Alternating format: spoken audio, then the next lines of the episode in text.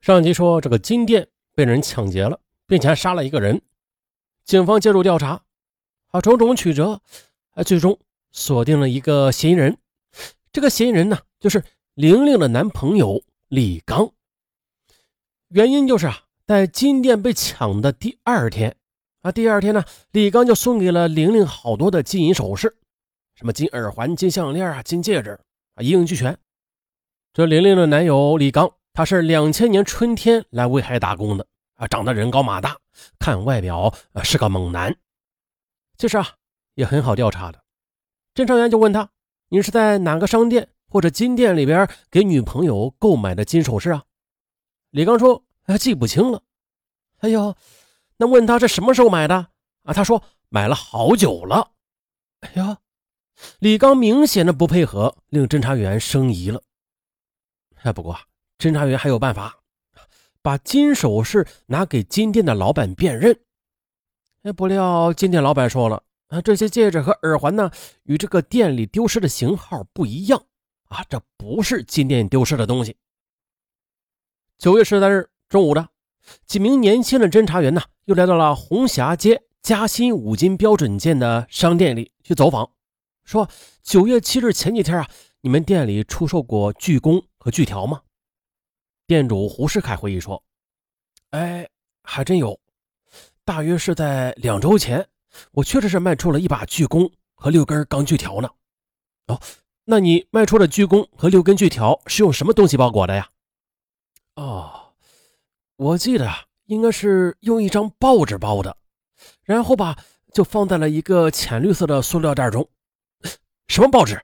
侦查员急促地问道。“嗯，《威海晚报》啊。”因为我也没有订别的报纸嘛，太好了，威海晚报是共八张报纸，那你用了一张，那剩下的呢？胡老板又想了一会儿，说：“呃，剩下的应该还在的，哎，我我去给你们拿。”胡老板说着，就从柜台后边找出了剩下的七张威海晚报。接着，侦查员把七张威海晚报和商店里的锯条和锯弓进行对比后，结论出来了。这案发现场的锯条和锯弓和嘉兴五金标准店的锯弓和锯条是一个工厂出产的，而且现场包锯条用的《威海晚报》和商店里剩下的七张《威海晚报》是同一刀切的，是完整的一份报纸。哎呀，这案子有了一丝曙光。专案组决定研究下去，趁胜追击。那你还记不记得买锯条人的体貌特征呢？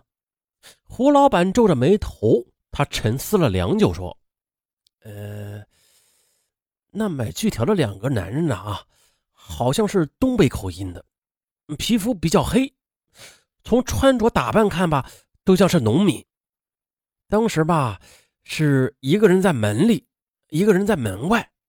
呃，在门里的人，他是身穿浅灰色的上衣，嗯，浅咖啡色的裤子。”身高是在一米七左右，外边站着那个人没有看清脸，嗯，他究竟穿的什么衣服啊？长得什么样？哎，我真是一点印象都没有了。那接下来的民警夜以继日啊，全力以赴的摸排调查环翠区所有的租赁房屋，目的就是查找犯罪嫌疑人。这一路查找西北村，连续的排查了两天两夜啊，整个管区的四百多户都排查遍了。没有什么收获，民警心想，如果没有办暂住证的租房者，有可能会被漏下。他呀，就不厌其烦的多次到居民楼道里去走访群众，几乎啊是向每一位居民打听有没有陌生人出现在楼里啊。一直到九月十五日下午啊，当他打听到红旗街七号楼时，有个经常在楼下下象棋的老大爷说：“哎，这七号楼。”有个陌生的女人呐，经常出去买菜啊，可能是租房子的外地人。侦查员马上对红旗街七号楼可能出租房屋的房主一个个的去排查。当他找到了七号楼啊六零三房主马世深时，这马世深说啊，这平安房产的中介公司介绍了一个青年女子到他这儿租房子，这个女人叫伊倩倩。房主马世深。和租房者伊倩倩讲好了，每个月租金七百元，伊倩倩倒是挺慷慨大方的，当时呢就预交了三个月的房费，两千一百元。可是，在一个星期之后，伊倩倩给马世生打电话说：“这马桶坏了，还得找人修修。”于是呢，马世生和修马桶的人一起来到了租房处。哎，看到了，这房子里边有两个男的，这一个长得很黑很瘦，穿着黑色的短袖上衣；另外一个长得是粗眉大眼的，很高很魁梧。那可是过了没几天啊。这一倩倩又给马世生打电话，说这马桶根本就没有修好，请找人再来修。嗯，好吧。马世生带着维修工啊又去了。哎，可是发现了，这房间里边又多了几个男的。在马世生的印象里，这房间里边多出的这些男人有三四个。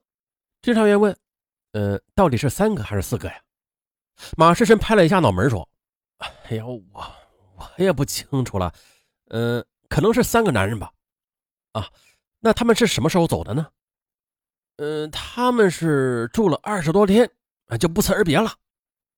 于是啊，这侦查员和房主马世深一起来到七号楼六零三号，打开房门进去一看，这房间里边收拾的那是干干净净的，地板擦了不说呀，这水龙头、马桶、喝水的玻璃杯、吃饭用过的碗。喝过的空酒瓶还有冰箱门都擦过了，竟然找不到一枚指纹。还有电视的遥控器也都是精心的擦过，啊，都没有留下一丝痕迹。哇，这租房人把房子打扫到这种干净的程度，令侦查员很吃惊。因为呢，再就是呢，一倩倩她没有办理暂住户口证明。所以呢，警方在几次排查时都将一倩倩给漏掉了。侦查员又联想到，在走访六零三的邻居时，邻居都说没有见到六零三房间里边有男人出入啊，啊，只见过一个年轻的女人出入过。哎，不对，这里明明住着几个男人和一个女人呢，这楼下的居民却没有看到这几个男人，啊，只看到了一个女人。这说明什么？这就说明了这些人的行动是非常谨慎的，他们都有意的避开了周围的人。这时呢，民警吴军亮站在六零三房间里，踱来踱去的沉思着。可是猛地一抬头，他发现啊，不远处的环宇金店了，尤其是柳建国被害的那个二层小阁楼里的情况，哎呦，竟然看得清清楚楚，一目了然。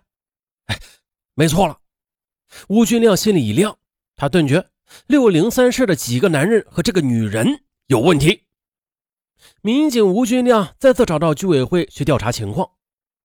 居委会的工作人员汪红芳说：“啊，啊是这样的，我到六零三室收过水费的，那个女的很大方，拿出五十元交了水费，意思啊就是省得经常来收。”说着呢，汪红芳又把当时的水费单子找了出来。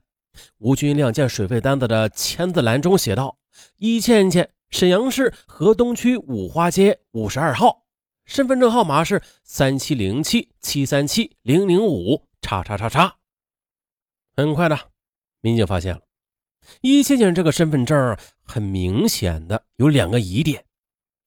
第一个疑点是，三七打头的身份证应该是山东省的。啊，没错，上文的身份证就是三七打头的。三七零六八五二零一零幺幺幺幺幺叉叉叉，嘿嘿，好像说年轻了啊。那三七打头的身份证是山东省的，而不是辽宁省。再就是第二个疑点，就是沈阳市有个和平区，有个大东区，根本就没有河东区。很显然，这个身份证是假的。吴军亮十分肯定地说。这民警吴军亮的发现被迅速的上报到了专案组，专案组又派出了专案侦查员对六零三室的房客进行详细的调查。侦查员在六零三的房间里面发现了这房客留下了一套被褥，调查人员对这套被褥出售的商店也进行了调查，啊，想从中找出犯罪嫌疑人更多的特征。侦查组费了不少周折，哎，还别说。总算是找到了那套被褥的出售商店。哎，不过遗憾的是啊，出售被褥的人对买被褥的人没有一丝印象了。哎呀，接着，侦查小组又进一步的向房屋中介介绍所了解出租房屋的详细经过。房屋介绍所的工作人员回忆说，八月十一日吧，来了一男一女。这男的又黑又瘦，中等身材；女的个头不高，但是却很漂亮。两个都是东北口音的，说要租房子，而且指定租房地点，呃，要在市立医院的周围。三室一厅，也不用太大，七十多平方米就够了。专案组分析了，这些人租房子点名地点，是因为啊。